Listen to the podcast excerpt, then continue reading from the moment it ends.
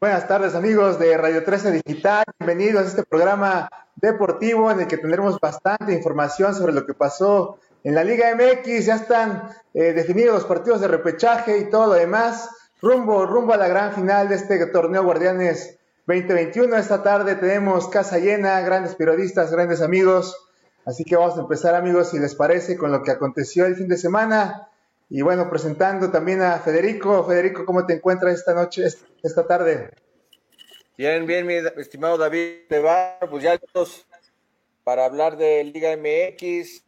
Y bueno, ya está, ya están definidos los que van al repechaje y quienes, a ver, van a pasar a la, a la, a la liguilla. Eh, quienes pasaron, David, vamos a repasar. Quienes no pasaron hasta hoy, quién es el gran fracaso hasta el momento, porque no, no pasó, bueno, ya sabes a quién me refiero. Y bueno, sí. para saludar a todos mis compañeros, un gusto ver a Pepe, a Hugo, a Diego, a Mario y a ti. Sí, es amigo, pues.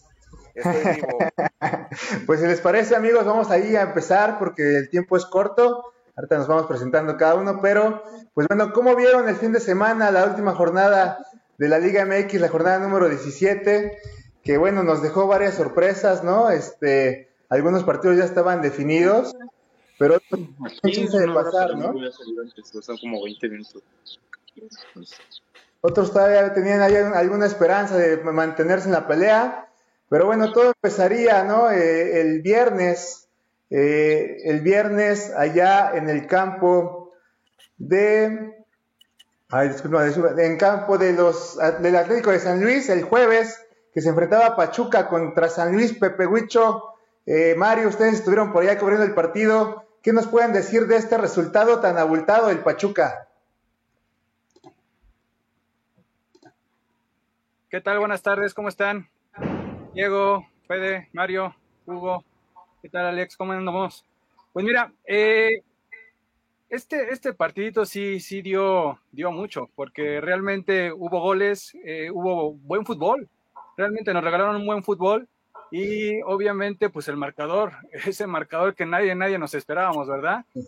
esa gran goleada de, del equipo del Pachuca, que realmente nos dejó sorprendidos a bastantes y a la afición, pues, hombre, para cerrar con, con, con un gran triunfo esta, eh, toda esta temporada, ¿no? Y pues Ahora bien, ahora esperar qué, se viene con lo del repechaje para ver qué, qué resultado nos trae y qué buen fútbol nos trae también, ¿no? Así es, mi Mario de la Cruz. Pues Solano estaba a ganar los últimos tres partidos para meterse a la liguilla, Mario, y lo logró, ¿no? Eh, ¿Cómo viste este, a este técnico durante pues la fase del torneo Guardianes? Hola, hola, antes que todo, eh, saludos para todos, buenas tardes, bienvenidos al programa. Así es, mi estimado David. Eh, necesitaba Pesolano sacar adelante el equipo y pues lo hizo. Necesitaba triunfos y lo logró junto a su equipo, eh, mentalidad positiva y bueno, el resultado incluso lo vemos en este último partido que tuvo el Pachuca con una eh, abultada goleada contra el Atlético de San Luis, David. Así es, estimado, el Pachuca pues demostrando y viniendo de atrás, ¿no? Al principio del torneo parecía que iba a ser uno de los peores equipos del mismo, sin embargo al final pues logra colocarse allí en zona de repechaje. Eh, el Pachuca pues sabemos que es un equipo de armas tomar, ya tenía rato que no lo veíamos así encendido y bueno, qué buena forma de cerrar eh, este torneo, ¿no? Eh, y meterse a la, a la liguilla del fútbol mexicano. Por su parte, pues el San Luis pues queda como uno de los peores, ya sin, llegaba sin oportunidad ya de, de entrar a repechaje, ninguna posibilidad. creo que el San Luis pues igual vino en algunos momentos del torneo ilusionó a la afición con ese tridente ofensivo que traía, sin embargo se cayó demasiado, terminó solamente pues logrando eh, 12 unidades, solamente tuvo tres victorias, tres empates y 11 derrotas, siendo el equipo más goleado del torneo, ¿no? Y por su parte el Pachuca se mete en la octava posición, 23 puntos, 6 ganados, 5 empates y 6 perdidos. Entonces, bueno, el Pachuca bien encendido se enfrentará a las Chivas en, el repechaje. Y bueno, será un partidazo, ¿no, estimado eh, Federico? ¿Cómo ves este partido? Bueno, pues digamos, antes de pasar a ver ese partido, eh, que es el domingo 9 de mayo a las 9 eh, y cuarto de cuarto. Pachuca. Bueno, pues, eh, y mi comentario sobre Pachuca, mira, Pachuca no le salían las cosas al principio del campeonato, pero Pachuca tenía una, una, buena idea de juego, un buen modelo de juego de Petzolano, pero se atravesaban los postes, fallaban las, las más jugadas increíbles, y se, se montaron en una racha y están ahí y está merecido. Pero bueno, eh, y del San Luis, bueno, pues el San Luis pasando las vicisitudes económicas, eh, los españoles no sabían cómo es nuestra liga tan competida. Eh, este, ahora resulta que probablemente no quieran pagar la, la, multa y los van a tener que desafiliar. Entonces, en graves problemas este equipo del San Luis. Y por otro lado, eh, pues ese fue el, partido del, jueves, ¿no? Eh, los, los, aficionados muy, muy enojados y, el que me llamó a mí la atención fue el partido del, viernes también. Eh, ahí nuestro corresponsal Hugo, Hugo Yáñez allá en Guadalajara, que cubre a tanto Atlas como a Chivas, pero que nos diga más bien Hugo, Hugo, yo mira, para mí el, el pasado el partido del viernes, para mí el, marcador de cuatro, cuando iban 4-1, yo hace muchos años que no veía que el Atlas ganaba por tan un marcador tan, tan abultado y además que no remontaba porque el partido lo empieza perdiendo el Atlas. Pero yo quisiera escuchar al resto de mis compañeros, empezando por Hugo, por Diego, eh, por Pepe, que nos den su opinión tanto de Pachuca como eh, Hugo del Atlas. Bueno, los quiero escuchar. Eh, ya daré yo mi opinión, pero el Atlas, pues, eh, coronando un cierre de temporada regular interesante y como hace mucho tiempo no se daba. ¿Qué se dice allá en Guadalajara, Hugo? Sobre todo ahorita que estamos tocando el tema del Atlas, que le ganó 5 a 1 al Necaxa el pasado viernes.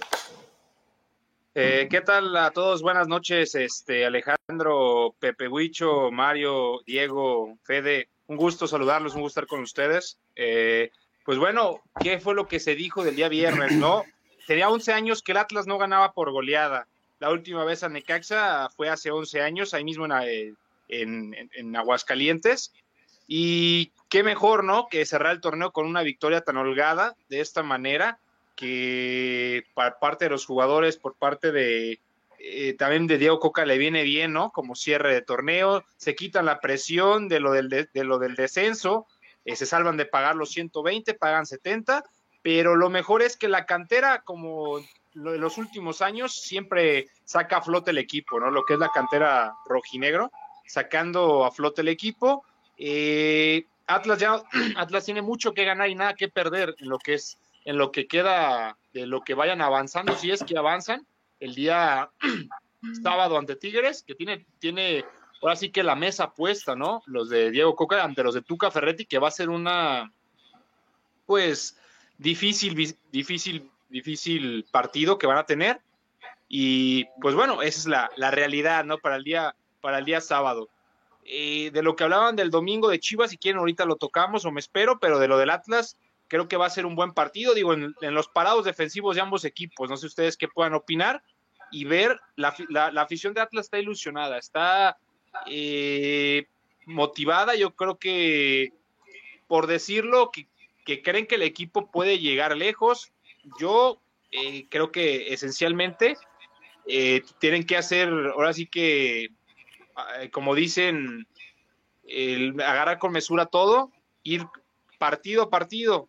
Primero ganarle a Tigres, si avanzan a, a cuartos ya se verá, y conforme a lo como vayan avanzando, pero eh, lo que le funcionó a Diego Coca el día, el día viernes fue la verdad haber sacado a, un Ignacio Malcorra que no pareció desde ese partido y otros dos atrás, ¿eh? La verdad es que mete a la, mete, mete, metieron a, a Ociel Herrera, hizo muy bien las cosas en esa banda. Ian Torres ni se diga, jugó muy bien, así como este, como, bueno, como el mismo Milton, Milton Caraglo, que tiene una labor de sacrificio yo creo, Diego y, y Fede y los demás no van a dejar de mentir, que hasta se está viendo mejor de cómo estaba en Cruz Azul, la verdad. Oye, espérame, nada más rápido antes de pasar la palabra a los demás. Atlas eh, recibe a Tigres el sábado, el 8 de mayo a las 7 de la noche en el Jalisco, pero es el Tigres más débil en los últimos años. Por eso concuerdo contigo, el Atlas tiene una gran oportunidad porque tiene a un Tigres sí, experimentado, pero un Tigres débil, ¿eh? Bueno, aunque tiene el envión de que los, los jugadores se van a salir a romper la madre por el Tuca, porque ya se va el Tuca. Esos son sus últimos partidos de Ferretti en el, en el, en el Tigres de la Universidad Autónoma de Nuevo León. ¿Cómo ves, sí, Diego? Claro, ¿Qué sin, opinas? Sin, sin, demeritar, pero bueno, ahorita a ver qué dicen Diego y los demás, que ahí donde puede este, aprovechar lo que tú dices, Fede. Yo creo que es una oportunidad, porque no es el Tigres de hace un año, no es el Tigres porque viene a lo mejor eh, cansado de lo que hizo en el Mundial de Clubes, pero vamos viendo este, qué le depara. No, sé cómo vean, compañeros, Diego. Yo creo que este equipo del Atlas, eh, amigos de Radio 13 Digital, les saludo con mucho gusto. Eh, se planteó bien en el Estadio Victoria, con mucha seriedad, con mucha mesura, y pues supo sacar el, el resultado. Al final de cuentas, aprovechó los errores del, del rival, los errores de, del conjunto del, del, Necaxa, y pudo concretar frente al arco de Edgar Hernández. Son errores fuertes, son errores que no deben de pasar por lo menos a ningún equipo de primera división. Le suceden a Necaxa. Atlas llega con mucha seriedad al, al próximo partido, pero no solo al próximo partido, sino desde el partidos anteriores, Atlas ha tomado con muchísima seriedad el tema del cociente, el tema de este campeonato. Es perfectamente bien que lo primero era conseguir puntos, sacar puntos del cociente y ya después que venga lo que sea. Hoy Atlas es consciente en eso, sabe muy bien que ya está, está, en, un, está en un repechaje, que tiene la posibilidad de meterse a liguilla y de que sus jugadores tienen el, el ímpetu de poderle ganar a unos Tigres que igual concuerdo yo con Hugo. Si lo quieres, si le quieres ganar a Tigres, es ahorita. No hay más, ¿eh? Así es, estimado. La verdad es que tiene bastante oportunidad el equipo de ganarle a Tigres, pero bueno, también el Tigres siempre sale agazapado al inicio del torneo y al final en liguilla se convierte en fiera. Pero bueno, veremos también lo que pasó con Juárez y Toluca. Sorpresiva esta victoria de Juárez al final del torneo, pero yo creo que también Toluca pues ya un poco confiado, ¿no? Con tener un paso en el repechaje. ¿Cómo vieron este partido, estimado eh, Diego, Fede? Adelante, mi Fede. ¿De cuál estamos hablando? ¿Del partido de Juárez? Así es, Juárez contra Toluca, donde Juárez le gana un gol por cero al Toluca, el Toluca que había venido de ganarle a la América la jornada anterior y ahora viene tropieza, pero bueno, aún así se mantiene en zona de repechaje, ¿no? Sí, bueno, pues un, un gol de Martín Galván, eh, una, una derrota pues sorpresiva para Toluca. Bueno, aunque en nuestra liga nada es sorprendente porque todo es muy irregular. El Toluca pues está, se logra meter dentro de los 12 también. El Toluca ha quedado después de este marcador en el, en el, lugar, el lugar número 11 de la tabla y el 12 eh, fue el Querétaro arañando el, lugar número 12 pero pues una derrota que no es inoportuna. ¿Por qué? Porque Toluca podía aspirar quizá a, a, a haber ganado y, te, y, recibir el partido de repechaje. Ahora, pues este, le va a tocar bailar con una de las más, las, las más feas. ¿Por qué? Porque va a la cancha de León el sábado, eh, el sábado, perdón, el domingo a las 7 de la noche, eh, lo, recibe, a Le, eh, le, visita la cancha del No Camp y bueno, pues la tiene, la tiene eh, complicada el Toluca que va de visita no sé, desconozco si va a haber gente o no en León. Este, no sé si ustedes sáquenme de la, de la duda, porque todavía, bueno, en la capital mexicana todavía al parecer no se permite público. En otras plazas, como en Guadalajara, eh, en Pachuca me parece que también va, va a haber un, un, va a haber gente. Este, y en León no recuerdo, la verdad.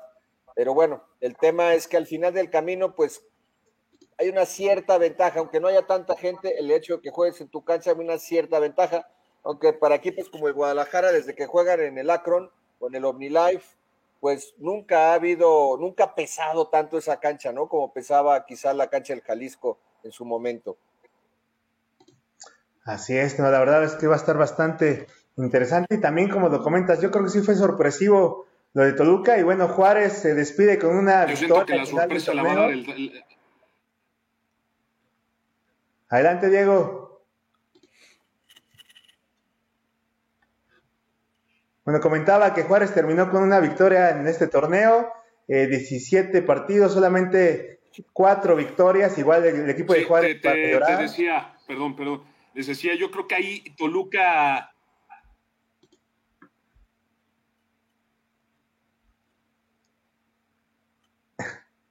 Échale, mi Diego. Yo siento que hay Toluca, perdón, mi estimado, perdón, mi estimado David. Siento que hay Toluca puede, tiene la oportunidad de meter un zarpazo, de meter, eh, de dar una sorpresa importante. Digo, te estás enfrentando a uno de los mejores planteles de los últimos años, que es el León. Plantel que dio sorpresa, un plantel que, que es un equipo compacto, es un equipo compacto, un equipo que ya lo quisiera cualquiera, que lo tiene, que lo tiene la fiera. Y yo nada más quisiera recalcar el punto en que si Toluca quiere meter el zarpazo, lo tiene ahorita. Y, aprovechar que tiene una bueno, muy buena ofensiva. O sea, es una de las ofensivas sorpresivas del torneo. ¿Quién te, iba a ¿Quién te iba a decir que Michael Estrada iba a estar dentro de la tabla de goleadores? Nadie te lo, iba, nadie te lo decía. Y desde el principio nadie iba a apostar al respecto. Y hoy es una realidad la ofensiva del Toluca. Sin duda, ¿eh? sin duda, una realidad. La ofensiva va a ser muy peligroso en el repechaje. Eh, se enfrentará ahora a los, a los Escarlatas de León. El domingo allá cerrarán ese partido y bueno, bastante, bastante interesante lo que se viene en el repechaje. Ahora sí, amigos, comienza lo bueno, bueno de, la, de este torneo, ¿no? De esta liga mexicana. Pero bueno, vamos rápido a revisar el siguiente partido. Y es que, Hugo, si nos puedes comentar un poquito lo que pasó allá en Guadalajara también con, con el partido entre Guadalajara y Tigres. Donas para ambos equipos. ¿Crees que por ahí se mantuvieron ahí este, al límite para ya clasificar directo? ¿Qué pasó ahí? ¿Qué pasó ahí, mi Hugo? Eh, sí, ahí me escuchan bien, todos por allá. Perfecto. Todo bien. Sí, ah, perfecto. Va. Eh, bueno, el partido del día sábado, creo, más que nada, fue un partido donde los primeros 45 minutos fue un partido muy bueno. Creo que los primeros 45 estaba de ambos lados pero a partir de del segundo tiempo bajaron las emociones, le aflojaron, la verdad es que ya con eh, tanto Tuca como Buse creo que apostaron con el empate porque a ambos cuadros les, les convenía no asegurar el repechaje, pero Chivas sabía que si ganaba se podía meter un lugar mucho más alto en la tabla, ¿no? Aquí lo, lo, lo complicado fue eh, que creo que hicieron mucha mucha, como lo dicen vulgarmente, mucha concha. Yo creo que a Chivas le faltó más ambición para ir al frente, le faltó más ganas de llevarse el triunfo, esa es la realidad. Eh, por ese lado, yo creo que mucha afición quedó muy inconforme. Y Tigres, a lo de siempre, lo de Tuca Ferretti, lo que es lo de siempre, no, no nos hagamos pendejos, esa es la verdad. O sea, Tuca vino, jugó, se echó el carro para atrás, y lo, que venía a hacer era defender el marcador, defenderse con ese punto. Creo que eso fue la realidad. Pero bueno, el punto, el punto es eh, lo, lo, como lo, como lo maneja, ¿no? Eh, creo que ahí fue donde eh, falla. Ay, güey. Es nuestro el querido Hugo, pero sí, lo comenta muy bien. Yo creo que ambos equipos pues ya estaban pactando este empate, ya sintiéndose en repechaje y bueno, eh, un partido aburrido donde quedan 0 a 0. Esto, bueno, al final de cuentas, pues les conviene a ambos. Tigres entra en la décima posición, tiene 23, tuvo 23 unidades, igual vino de atrás hacia adelante, se logró colar. Ya sabemos que es un equipo que siempre, casi siempre logra colarse a la fase final. Y las Chivas de Guadalajara, que igual que en el torneo anterior, eh, se colocan en la novena posición, tienen 23 unidades también. Eh, un equipo balanceado porque tiene 21 goles a favor y 21 en contra, entonces ahí este, podemos decir que fue muy balanceado. Entonces, pues ahora esperar, ¿no? ¿Qué, pasará con estos dos clubes? Eh, Pepe, tú que eres aficionado Chiva, ¿crees que las Chivas puedan ganarle el repechaje a Pachuca? Pues mira, yo qué te puedo decir, realmente como aficionado, pues yo digo, oye, quiero ese triunfo para, para las Chivas, ¿no? Pero realmente eh, y analizando al, equipo como tal, yo creo que las Chivas ahorita, en todo este torneo, así como lo he visto, creo que ha sido un equipo que, empieza con todo. Empieza, corre, suda y va detrás del balón como si fuera, como si le echaran algo ahí a un perrito y ahí corriera, ¿no? pero realmente lo que le hace falta al equipo también es que, que se lleve este, esas ansias de gol, ¿no? Que así como estar corriendo y así como estarse partiendo la M ahí dentro del campo, pues que también vaya detrás de, detrás de ese gol, ¿no? Y es lo que ahorita le hace falta al rebaño. Ojalá, ojalá en este, en este encuentro que se, que se presenta ya en un repechaje contra Pachuca, ojalá ese, ese, esas cosas cambien, ¿no? Y esos, esos equipos realmente eh, entiendan que, que, están en un repechaje, están para estar ya dentro de las, de las finales y obviamente lo jueguen con, con como se debe. Yo creo que así será, estimado este Pepe. Es un partido bastante interesante este en zona de repechaje. dos equipos que vienen de atrás, que han eh, tienen grandes figuras, pero bueno, yo creo que también va a ser un partido bastante, bastante reñido. Eh, tú, Federico, cuéntanos, ¿qué opinas de este partido de repechaje? ¿Crees que, ¿Quién crees que se lo lleve? Pues se lo va a llevar el Guadalajara. Guadalajara, ¿por qué? Porque aparte de que tengo cierta tendencia a este equipo, este, creo que lo pueden hacer. A mí tampoco me gustó, como comentaba eh, Hugo, no me gustó cómo encararon el partido contra Tigres, sobre todo en el segundo tiempo. Concuerdo con él de que en el primer tiempo es donde se vieron las, las emociones. Después, eh, pues ya en un, en un acuerdo no hablado, este, pues acordaron el empate Tigres y Chivas para pasar, estar dentro de los 12. Y pero esto habla de la, muchas veces de la falta de ambición, y no estoy hablando de Tigres, estoy hablando de, Guadalajara, porque nuevamente el hecho de ganar, de tener los tres puntos, te permite recibir en tu cancha el partido de repechaje, de recibir en este caso al Pachuca con el triunfo, ¿no? Sí hay un, hay un factor eh, de, de hándicap a favor de Pachuca. ¿Por qué? Porque pues es, es el frío de Pachuca, conoces este, el, el, clima, conoces la, mejor la cancha, etcétera. Y, pero bueno, al final el Guadalajara se para donde se para, pues juega de local. Eh, ahora, la, la, poca taquilla que vaya a ver, pues Guadalajara se la va, se, se, la va, digamos, a, le va a llenar el estadio, entre comillas, al Pachuca, ¿no? Porque así es Chivas. Ahora bien, recalco, el primer tiempo me gustó, este, por ahí eh, jugadas, cosas diferentes que intentó Macías, unos disparos al palo, también Tigres tuvo por llegada, pero el Guadalajara no puede jugar así, o sea, ¿por qué vemos un gran partido contra Monterrey hace dos semanas que se rompieron el queso? ¿Por qué? Porque tenían que ganar, no tenían de otra, era cuando el Guadalajara estaba desahuciado, al igual que Pachuca lo estuvo la semana pasada, Pachuca estaba desahuciado también, entonces a mí es lo que no me, lo, que no me parece, ¿no? Que, que, de repente los jugadores entren en una zona de confort y en el segundo tiempo no hayan ido con todo a jugar, el, a buscar el triunfo, los tres puntos, ¿no? Y aquí me permito, para que veas que soy objetivo y que no solamente soy chiva, eh, cuando hablas de América, América les, les exige la institución todo a partirse a la madre para ganar los tres puntos. Y cuando no ganan un título una temporada, en el América hay, hay, una, hay un fracaso hay que copiar modelos, señores. Y el Guadalajara, ah, es que juega con mexicanos, es que se le murió el, dueño, es que no tienen dinero. No, ni madres, ni madres. Como diría el Snoopy Pérez, que le mando un saludo. No, el Guadalajara se tiene que partir la madre y ganar campeonatos también. No me gustó el segundo tiempo y yo por esa razón, el Guadalajara tiene que salir a ganar a Pachuca. Y creo que tiene todas las condiciones y todo, porque eso que vi contra Monterrey, eso es el Guadalajara. A mí no me gusta, señores, Jesús Molina empezando de inicio.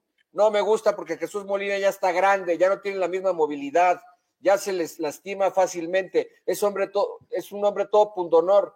Pero Sergio Flores nos demostró precisamente con Olivas, con estos jóvenes del Tapatío, que es la prioridad del Tapatío, es abastecer de jugadores a Chivas. Y ahí estuvo la prueba, ese partido contra Monterrey, plagado de gente de la cantera. Me, gusta la idea del tapatío, me gusta la idea del tapatío en la, Liga de Ascenso y eso es un, eso creo que es de lo resaltable eh, a Chivas en esta temporada que poco se ha mencionado, pero es importante. Lástima que se nos bajó Hugo, porque bueno, ahí él está muy de cerca con todo el, ecosistema del Guadalajara, allá en la Perla Tapatía. Y, y, al final, te digo, el Guadalajara tiene que ganar, tiene todo, todas las condiciones, tiene al técnico, tiene los jugadores, y creo que van a salir partirse la madre, pero ojo, Pachuca va a ser lo mismo, va a ser un gran duelo y al final creo que el Guadalajara lo va a ganar eh, 2 a 1 si no lo gana en penales.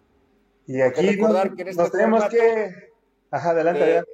En este formato, este, el, el empate a, a, los 90 minutos eh, se van a, directamente a los penales. Penales directos.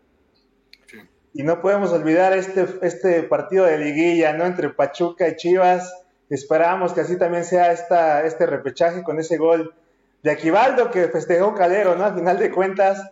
Pero bueno, bastante interesante. Yo creo que uno de estos partidos más interesantes de este repechaje, amigos. Y bueno, vamos rápidamente a lo que sigue porque Cruz Azul eh, terminó el torneo de temporada regular con un empate frente a los Cholos de, de Tijuana. Ya ahí también un poquito este el técnico Oye, David, pero ¿por qué te saltas a, a Mario y a Diego? Eh, ellos no van a dar pronósticos sobre el Chivas Atlas o cómo está el rollo. Claro, pues si gusta hacia adelante, échale Diego a ver qué, cómo va a estar ahí. ¿Quién crees que gane? Eh, si me dices el, del, de este pronóstico del Chivas, del Chivas Pachuca, yo creo que el Guadalajara se lo puede llevar, se lo puede llevar, puede aprovechar el, el momento en que está atravesando el cuadro de Paulo Pesolano. Y del Atlas Tigres, yo creo que el equipo del Atlas tiene la oportunidad de meter el zarpazo en estos momentos. Yo creo que entre los, los 12 cuadros jaliscienses pueden llevarse los dos cotejos y pasar a la liguilla, mi estimado. Totalmente de acuerdo. ¿Quién, quién dijo totalmente de acuerdo? Número. El Pepe. Yo también, yo también creo, yo también estoy, también creo que Atlas, y es más, quiero que Atlas gane, este, y, y creo que también lo puede hacer también creo que el Guadalajara lo puede hacer. Digo, esa es, esa es mi apuesta como periodista y como aficionado, ¿no? Así es. Pero como, como apostador no, no voy a apostar, pero quiero que quisiera que Mario nos dijera también y nos dé sus argumentos. Eh, yo creo que, como lo mencionas, fue como periodista entre el Atlas y Tigres. Yo creo que Atlas tiene amplias posibilidades de calificar igual como lo mencionaban, Tigres pues va a salir con todo porque de cuentas pues ya es el último torneo donde ya está el Tuca con ellos y pues a lo mejor quieren darle pues una grata despedida, ¿no? Pero lo que ha estado haciendo Atlas, incluso en la posición que quedó, que fue noveno, pues habla de ellos, ¿no? Su funcionamiento, eh, Coca que es asertivo en sus cambios, igual lo que mencionaba hace rato Hugo al sacar a Malcorre, donde pues no se veía para nada, eh, un renacimiento de Caraglio, que pues se ve mucho mejor a como estaba con Cruz Azul. Entonces yo creo que Atlas por ahí podría colarse eh, y vencer a Tigres, aparte es local. Y entre Pachuca... Sí, adelante, perdón. Eh, y bueno, entre Pachuca y Chivas, eh, estuve ahí un poquito de cerca con el Club Pachuca, igual lo que ha hecho Pesolano con el equipo es pues algo importante, la verdad eh, darle buen funcionamiento. Eh, eh, antes, cuando empezaba el torneo, pues llegaba mucho, llegaba demasiado, pero no salían los resultados, no metían la pelota. En conferencia de prensa mencionaba que pues eso lo llegó a trabajar, trabajó mucho en el gol y pues bueno, yo creo que Pachuca y Chivas pasaría a Pachuca. Mira, pues cómo no, si Mario, cómo no va a decir Pachuca, ¿no? Si más que, que los pollos. Por eso mencionaba que como periodista, eh, eso es como que mi punto de vista. Como aficionado me gustaría que pasara Atlas y Pachuca. Ojo, este, yo, yo lo que sí, no sé qué opinen ustedes, pero yo, si está sano, pero con los ojos cerrados, yo inicio con Julio Furch. Con Julio Furch iniciaría este partido de fútbol. Y también con, lo que comentaba Hugo, eh, Malcorra es un jugador que pues jugó en Pumas y que en Atlas ha causado buenas sensaciones, pero nada más. Es como el conejito Brizuela, que bueno, el otro día me cayó la boca cuando le metió un golazo al Monterrey, pero es un jugador que, que tiene el valor y luego se echa para atrás y merodea el área, pero luego no hay, no hay capitalización de todo ese esfuerzo eh, físico. Y eso es lo que le ha pasado a Malcorra y por eso lo, han, lo han banqueado, ¿no? Pero bueno, yo ojalá que inicie Julio Furch porque le ha costado una, una temporada muy difícil donde se les lastimó desde el inicio. Y bueno, vamos a ver de qué, fueron salen más correas. Pero ¿qué más partidos nos trae mi estimado David de la jornada 17 que recién terminó?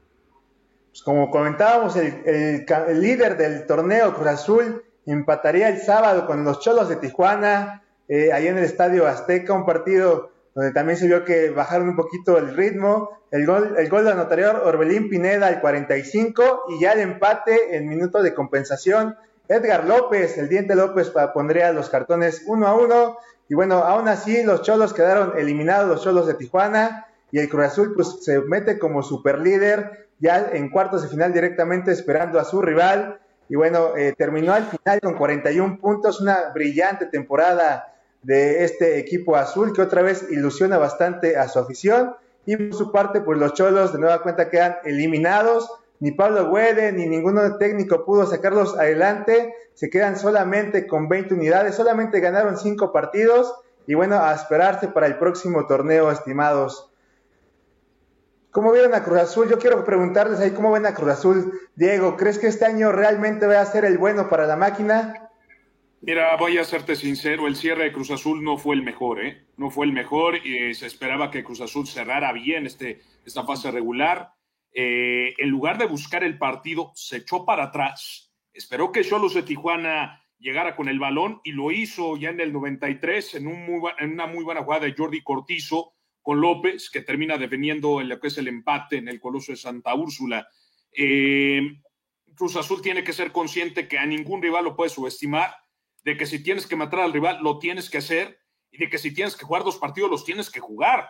O sea, no, no solo hacerte con el campeonato en las manos, ni con el récord, ni con nada. O sea, los partidos se tienen que jugar 90 minutos. Y mientras Cruz Azul no entiende esa parte importante, esa parte medular, yo creo que desde ahí ya estamos mal. Desde ahí estamos partiendo con un error importante de cara a lo que es la liguilla, mi estimado.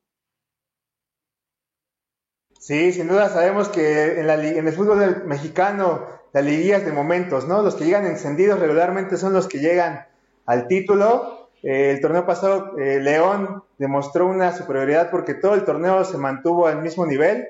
Sin embargo, pues sí, eh, define mucho, ¿no? El momento en el que un equipo llega a esta fase final y Cruz Azul, como lo comentas, pues enciende un poquito ahí las alarmas con este último partido. Aún así ya se mete entre los primeros cuatro y bueno, va a tener bastante posibilidades y yo creo que es uno de los favoritos aún así a llevarse el título. ¿Qué opinan ustedes, eh, Mario? Eh, sí, así es, por el torneo, por la posición, por los puntos que hizo, pues es claro que es un contendiente favorito para llevarse el título. De ahí a que lo pueda ganar, pues son temas diferentes. Igual eh, no tuvo un buen cierre, se vino a la baja totalmente. Eh, simplemente en el partido, pues hizo el gol y fuera de ahí no hizo nada especial. Eh, les quedaron el empate prácticamente ya en, el, en momentos agregados del partido. Entonces, como menciono, yo creo que ya ganar el título es algo diferente y de que tiene posibilidades, tiene posibilidades, como todos los que ya están dentro de los cuatro primeros y los que califiquen el repechaje, pero que lo gane ya, es algo complicado. Su estimado Pepe, ¿crees que será el año ahora sí de la máquina, como cada año se supone? Tú lo has dicho, como cada año se supone y como cada año vemos que, que la máquina viene así con, pues remontando con todo, ¿no? Dando con todo. Pero eh, coincido con, un comentario que hizo Diego, que realmente eh, el Cruz Azul en este partido se vio que, que sí subestimó mucho al, contrario. Eh, como que dijo, ¿sabes qué? Vamos contra un equipo que, pues, nada, o sea, no puede hacer nada, no tiene nada.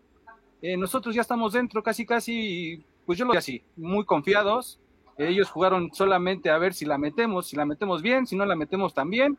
Y al momento de que ellos hicieron el gol, creo que creo que hasta ahí tuvieron, porque ya no hicieron nada, realmente se echaron para atrás, así literal, y por eso cayó el gol, porque realmente ellos ya no tenían nada, y peor que al, al momento de, cuando cayó el gol son minutos ya de compensación, creo que duele más eh, caer así que, que, que, lo metan el, el gol dentro de los 90 minutos, ¿verdad? Pero es el Cruz Azul y obviamente queremos un Cruz Azul que, que, sea que juegue como un líder, que juegue como un líder de tabla y que realmente nos entregue más de lo que está dando ahorita.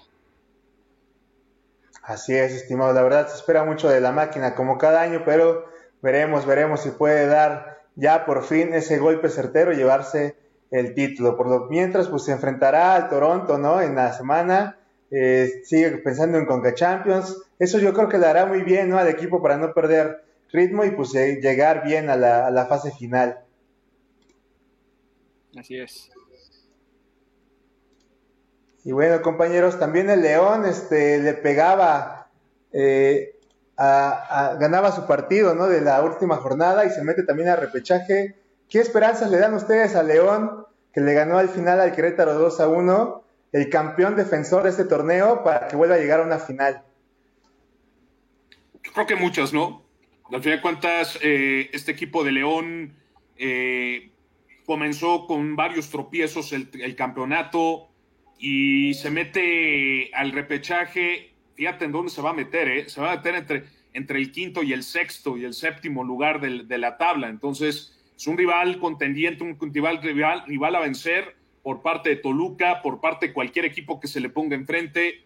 Es un equipo compacto, lo vuelvo a decir. Es un equipo que todo el mundo mete goles, pero lo que preocupa es que tu delantero no mete goles. Entonces, aún así, el equipo de León es serio, serio contendiente al campeonato y que no te sorprenda que, que León quiera llevarse el título por el tema de que está el, tema de Nacho Ambriz, que va a salir Nacho Ambriz, que no va a estar ya Nacho Ambriz el próximo torneo.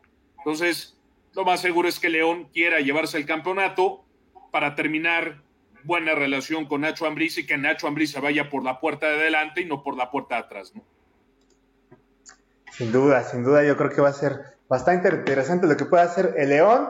Pero bueno, vamos también el sábado, se enfrentaba Monterrey contra Mazatlán, eh, los Rayados de Monterrey eh, imponiéndose al conjunto mazatleco, un gol por cero, un partido bastante interesante y Monterrey también se mete a la fase final. Eh, ¿Les parece que Monterrey podría tener alguna posibilidad con el, con el entrenador que traen de meterse a, a la fase final?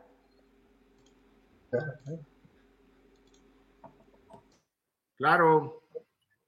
Mira, en la liguilla todo puede pasar. Eh, por experiencia, bueno, sabemos desde que existen las liguillas desde, el, desde 1970-71, desde esa temporada, eh, todo puede pasar. Los que se meten ahí, eh, ya a base de agallas, de la parte táctica, de la mental, de lo emocional, en todo en su conjunción, ya lo que se conoce como un modelo de juego, pues cualquier equipo le puede ganar a cualquiera, ¿no? Y el Monterrey, pues es un equipo de prosapia en el fútbol mexicano, el equipo más rico del fútbol mexicano, con un gran entrenador. Se le ha criticado mucho a Javier Aguirre, que ha tenido eh, resultados, sin embargo, no ha tenido eh, el funcionamiento, y eso se le ha criticado mucho a, al Vasco. Sin embargo, ya estando ahí, eh, con un Funes Mori que se puede encender, con un Jansen que es un toro, eh, tiene un equipazo en Monterrey, un, plantel vasto, recordar que en el partido con el Guadalajara y el partido después que le siguió, eh, tienes de cambios a Ponchito González y a Carlito Rodríguez, ya quisiera cualquier equipo tener esos cambios, esos... Eh, y claro que el Monterrey lo puede ganar, claro que el León también lo puede ganar, volverse a conectar a lo que jugó la temporada pasada y los años atrás, el, el Cruz Azul también, eh, Cruz Azul, yo tengo la, yo tengo la, la, la, intuición, y mira, lo estoy diciendo hoy, el 3 de mayo, hoy es el día del albañil, hoy es el día de la Santa Cruz, eh, somos católicos en México en su mayoría, y bueno, hoy es el día de la Santa Cruz, ¿sí? Y el Cruz Azul es una cruz, y ha montado y ha llevado la cruz durante un chingo de años. Se están alineando las estrellas, ¿no? Entonces, a lo mejor si se alinean los astros, si se alinean los astros, el Cruz Azul va a ganar, pero esa apuesta, hijo de su, hijo de su madre, o sea, está, está, yo no lo, yo no apostaría a mi casa, yo no apostaría, pero ni un suéter. Pero tengo la intuición de que lo pueden ganar. Y a lo mejor ustedes me, les doy derecho a cada uno de ustedes que me mienten la madre, porque me digas, estás bien, estás alentejado, o estabas alentejado ese día. porque no ganó, cabrón, otra vez no ganó, pero yo hoy me atrevo a decir que el favorito para ganar el, campeonato es el Cruz Azul, por el funcionamiento táctico, por, por la resiliencia. Oye, imagínate lo que sucedió en, el, en, el, en, la pretemporada, cuando sale Siboldi y llega este eh, eh, Reynoso, ¿no? Este que además fue, es un grande en la historia, un histórico del Cruz Azul, Juan Reynoso, su técnico, y, y con todo, con toda la, digamos, la problemática del dueño, ¿no? De Billy Álvarez, que está prófugo de la justicia, que sigue prófugo de la justicia, con todo esto, todo este tema extracancha, que se lo han pasado por el arco del triunfo, y se lo pasaron con Ciboldi, porque Ciboldi hizo un temporadón, los llevó a la semifinal, ¿no? Este, y con una ventaja de 4-0 en la ida contra Pumas, ya sabemos todo lo que pasó, otra vez se Cruz Azulió, pero nuevamente Cruz Azul con una temporada de grandes dimensiones, eh, si le ganaba al Tijuana, como dices, puso el, eh, eh, bajó el acelerador, estuviéramos hablando de una temporada de 43 puntos y, y sería un récord en torneos cortos de, de 17 jornadas porque solo el América en el 2002, en la apertura 2002, tuvo 43 puntos, pero eran 20 equipos, eran 19 jornadas. Entonces Cruz Azul tiene todo para ganar el campeonato, para mi gusto está por encima del América, por encima del Atlas, perdón, del Puebla, del León, del Monterrey, y se lo merece. Pero vuelvo, vuelvo y repito, es Cruz Azul. Pero yo ya lo dije y ya me decanté por quién creo que va a ganar el campeonato. Digo, tengo mi, mi lista de deseos y, quisiera que Guadalajara ganara, pero eso, señores, vuelvo a recordar, hacer la alusión a nuestro gran Cabrito Arellano. Está, está Cabrera que el Guadalajara lo gane. Pero bueno, ahí está. Está bueno, está bueno. Y bueno, amigos, ya este, el, por último, los últimos dos partidos fueron los del domingo, Santos contra Puebla, que empatan a cero goles. El Santos que clasifica, Puebla también está clasificado. Yo creo que el equipo más sorprendente del torneo, ¿no? El Puebla que logra meterse entre los primeros cuatro y los Santos de la comarca que se meten a repechaje y bueno, también están bastante ahí eh, puestos para tratar de pasar frente al Querétaro el sábado a las nueve y cuarto. Y bueno amigos, antes de que se nos acabe el tiempo, porque vamos de volada, ya el último partido que sería que cerraría la jornada número 17 y el, el, clásico capitalino con unos Pumas contra el América, unos Pumas pues tratando y, buscando la victoria para clasificar y un América que se tomó muy en serio este partido y que en lugar, eh, en lugar de los Pumas yo creo que se tomó muy en serio el clásico y bueno, lo gana, lo gana categóricamente. Eh, Diego, eh, ¿qué te pareció este partido? ¿Cómo viste a los Pumas? Híjole, yo creo que al revés, mi estimado Pumas eh, por momentos se, se, pensaba que se tomaba el partido en serio. Falló como nunca, tres, por lo menos cuatro oportunidades en la primera parte, tres la segunda parte tuvo para poder concretar el marcador a su favor. América en dos espacios, uno que le anulan y otro que, te, que termina en gol, termina concretando lo que son los tres puntos y sepultando las esperanzas del equipo universitario. Yo creo que ya lo había dicho yo en su momento también, de que a Pumas no le convenía meterse a la fase, a la fase de repechaje ni a la liguilla del Guardianes 2021. Lo mejor era terminar el torneo, replantearse muchas cosas en el plantel y comenzar el siguiente torneo ya con un plantel competitivo, ya con un proyecto bien armado, ya con una pretemporada bien hecha y enfocado en el campeonato. Entonces, híjole, muchas cosas se, combinaron ahí, pero al fin de cuentas, eh, América termina consiguiendo tres puntos valiosos y cerrando un torneo magnífico con lo que fue Santiago Solari. ¿eh? Qué temporadón, ¿no, Mario? De Solari. Eh, llegó, muchos no creían en él, a lo mejor pensaban que no era el técnico adecuado, pero pues demostró que tiene bastante calidad este técnico. Así es, bueno, pues ya llegó la hora de hablar del mejor equipo de la liga. Y sí, así es, efectivamente, no le auguraban como mucho talento el que pudiera trascender con el equipo, pensar que era un técnico que solo venía a cobrar y pues bueno, ahí están los resultados, batiendo récords en su primer eh, torneo con el equipo, pues segundo lugar y eso por igual el, partido que, que, pierde el América en la mesa, que le quitan esos tres puntos, si no de igual manera hubiera cerrado con 41 puntos, igual que el Cruz Azul.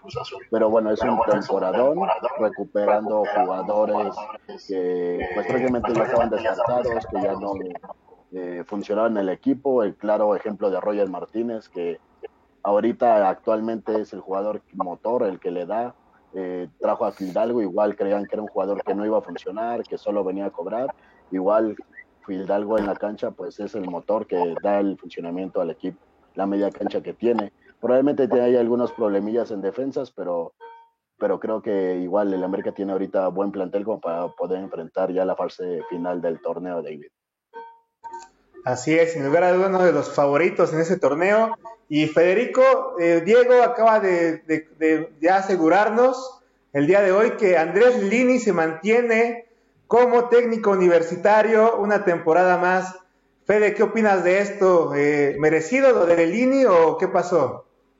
Sí, yo creo que los procesos son importantes y Lilini con poco hizo demasiado el torneo anterior, llegó a la final, eh, la perdió contra León y bueno, esta temporada eh, no, no tuvo una buena temporada, no se, le, dieron las cosas.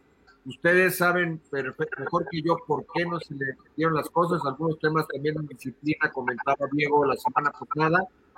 Pero yo creo que los, los, los procesos son importantes, hay que respetarlos y, y hay, que darle el beneficio de la duda. Y, y si Pumas por ahí puede reponer de tal suerte la salida de Carlos González, la salida de Niestra, eh, reponerlo de alguna manera con la cantera o con, jugadores de otros equipos, con, refuerzos, para que tenga más o menos eh, un plantel al que tuvo la temporada pasada y que llegó tan lejos. Y como bien dijo Diego Farel, pues sí, lo mejor que le puede pasar a Pumas es replantearse, hacer una buena pretemporada, donde en la pretemporada se, se practican todos los, los este, comportamientos de tu modelo de juego, todos los escenarios. Ahora que el fútbol tiene tanta competencia durante el año, que ya las pretemporadas son más cortas, pero pues ahora Pumas va, tiene, no tiene pretexto porque se atraviesa eh, el verano, los Juegos Olímpicos y demás. Entonces yo creo que no tiene pretexto para hacer un buen, un buen torneo, eh, eh, digamos, pues ahora en el Apertura 2021.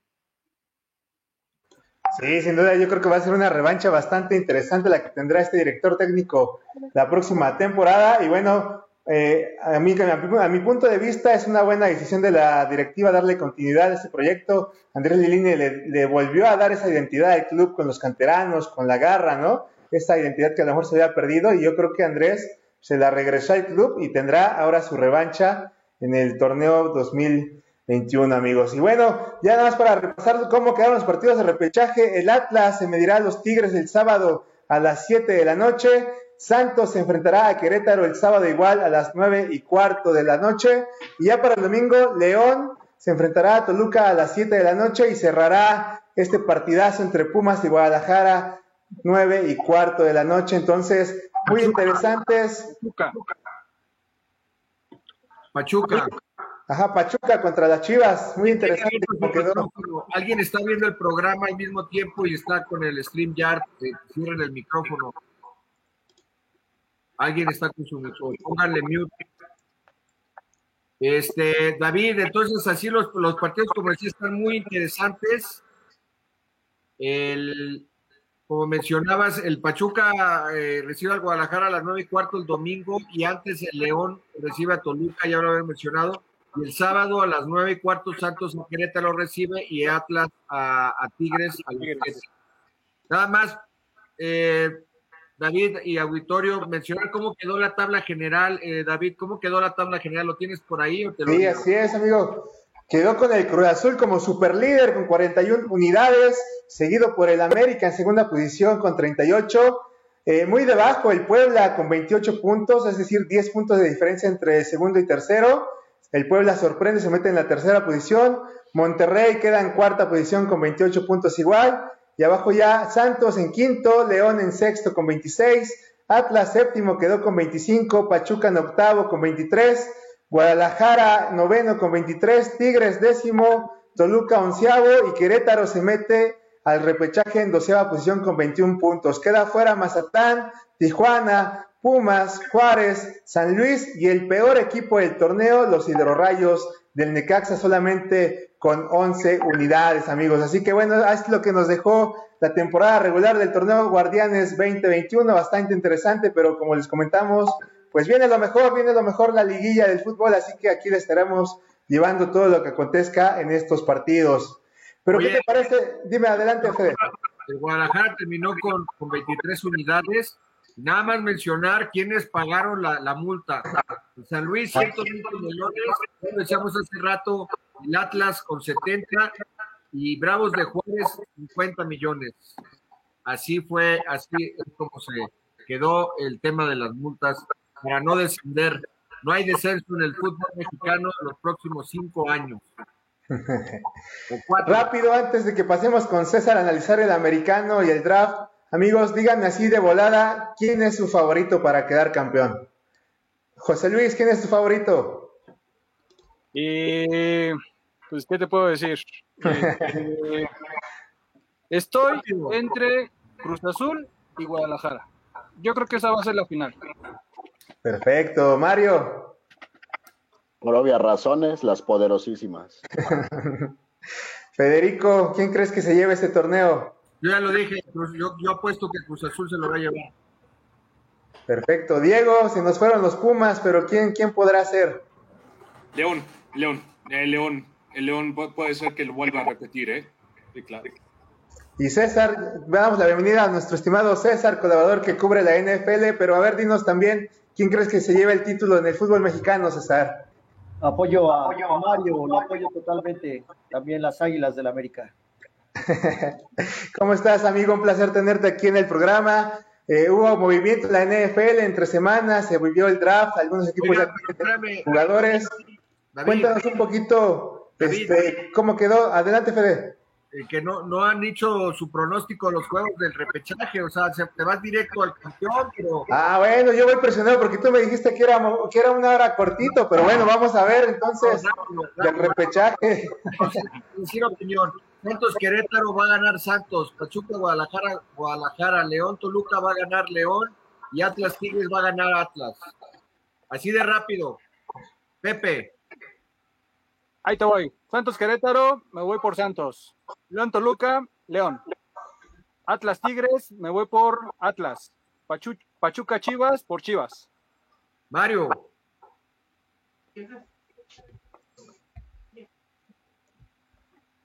bueno, eh, Fa- Farel, Atlas, eh, Atlas Tigres, Atlas, Santos Querétaro, Santos, León Toluca, León y Pachuca Chivas, Chivas. Navarrete, Ahí les va la buena, ¿eh? Gana Atlas, gana Santos, gana Toluca y gana Pachuca. ok, y tú, Pecas, ¿quién va a ganar esos partidos? Lo pusiste en aprietos ahora sí porque él es de, de fútbol americano, amigo. Bueno, Lo desconozco por ahí, si sabía algo, o algún favorito en algún equipo, que ya dijo quién va a ganar el campeonato. Bueno, Pecas, ¿qué tal estuvo el draft de la NFL 2021 este pasado eh, 29 de abril? Así es, así es, amigos. Buenas noches, antes que nada. Buenas noches a, a la audiencia. Diego, David, Fede, Pepe Huicho y Mario, pues gracias nuevamente por, por darnos aquí la, la oportunidad de estar aquí nuevamente con ustedes. Este, pues así es, eh, la NFL celebró este jueves eh, a las 7 de la noche eh, el arranque del draft, Fede. Eh, en este año, pues sí, sí se tuvo eh, la oportunidad de que el público estuviera presente. Eh, el- se, se realizó este programa en, en la ciudad de Cleveland, de Cleveland, Ohio. Este, a diferencia del año pasado, como te comento, pues el evento se montó al aire libre, a un costado del estadio de los Cafés de Cleveland. Este, reitero, para, para contar ya con la presencia del público.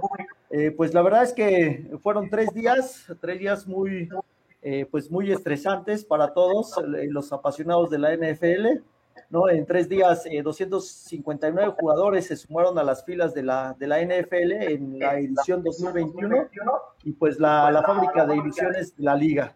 ¿no? Es, es como un, es como un evento de Navidad para nosotros, pero para todos los que les gusta la NFL es, es, un, es un gran evento. No sé ustedes qué piensen al respecto, Fede. Pues sí, muy bien. Mira, tenemos cinco minutos para hablar de esto. Es el evento de anual de más muy importante. Eh, es, el, es el draft. de los jugadores que van a que son reclutados en, los colegios, en, el college. Y bueno, eh, muy interesante lo que la, la liga, la, la, NFL es una de las mejores ligas del mundo, si no es que la mejor. Termina el Super Bowl y luego viene la agencia libre, que es en marzo. Después de la agencia libre viene el draft y después del, del draft, pues ya los equipos se empiezan a preparar para, para entrenarse, para armar el roster de 53, o se habla que ahora a lo mejor sean más, más eh, jugadores eh, para, para, para, para lo que será la temporada del 2021, que inicia en septiembre. Y bueno, la, el, el digamos, el, el, fichaje o el, el más importante, el, el, draft, el pick número uno fue Trevor Lawrence, ¿no? Estimado Pecas, que se fue a de, el, de Clemson. Alguien tiene prendido el micrófono, por favor, póngale mute, porque si no está cabrito.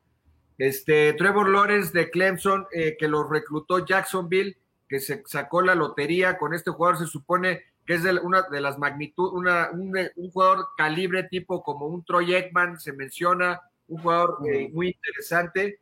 Y después en, el segundo fue Zach Wilson de Brigham Young, se lo llevaron los Jets. Pero bueno, te dejo para que nos digas un poco más de cómo se comportó este draft, de lo que tú traigas. Y yo te voy a dar mis últimas dos, eh, digamos, eh, opiniones en relación a dos jugadores que me parece que van a dar de qué hablar en los próximos años y que van a terminar siendo Hall of Famers. Ok, ok, Fede, se corta un poco, eh, no sé si sea en general, pero te comento rápidamente. Eh, pues la verdad es que es complicado valorar el impacto real de, una generación de jugadores elegidos. Eh, pocos realmente juegan un papel eh, preponderante de inmediato, pero aún así, pues considerando las necesidades que tenían los equipos previo al draft, el lugar en el que se eligieron los jugadores, sea antes o después de lo esperado, se puede encontrar en los ganadores y perdedores del reclutamiento. Eh, pues a falta de tiempo, este, y a mi punto de vista y a su opinión, compañeros, me gustaría mencionar, eh, pues por lo menos, para mí, los cinco mejores, jugadores de este draft.